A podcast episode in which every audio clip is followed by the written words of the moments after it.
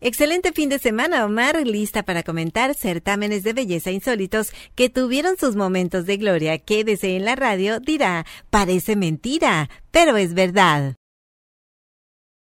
Los certámenes de belleza iniciaron en la segunda mitad del siglo XX. Cualquier país, comunidad o feria lo llevaba a cabo, pero hay uno en especial que lo único que calificaba, más que la figura y el físico de las mujeres, era su belleza interior.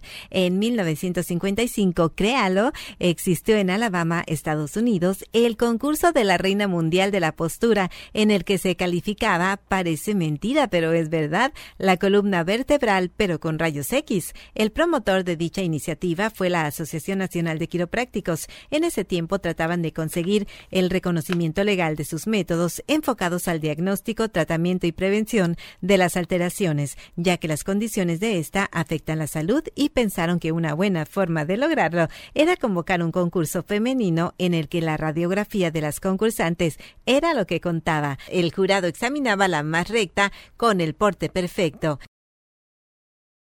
Fue tan popular que al tercer año se organizó un evento internacional. Las ganadoras tuvieron el derecho de visitar al presidente en turno, entrevistas, programas de televisión, publicaciones y paralelamente al éxito de aquel inusual evento se legalizaron sus procedimientos. Conseguido el objetivo, ya no tenía sentido seguir con la costosa promoción. En 1970, para el bien de las participantes, se canceló. En esa época no preocupaba los niveles de radiación que recibía el cuerpo por las continuas exposiciones a los rayos X. Se promovía la prevención dañando la salud. ¿Qué cosas? Parece mentira, pero es verdad.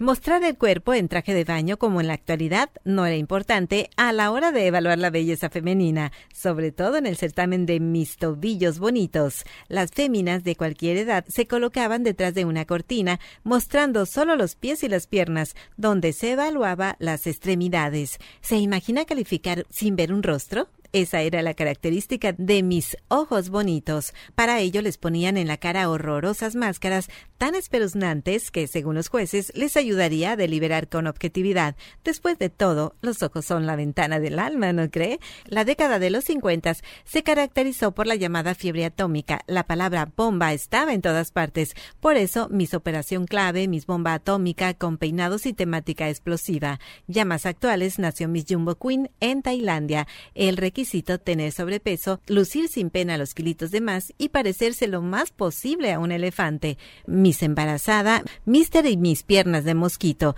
piernas delgadas y rodillas huesudas, mi sopa, entre muchos otros. Estos concursos tenían la característica de contar con ciertos estándares y reglas muy extrañas. Parece mentira, pero es verdad. Hasta aquí el segmento, amigos. En Facebook me encuentra como Maguival y si gusta, ya lo sabe, quédese en la radio y espéreme ahí hasta el próximo sábado. Buen día.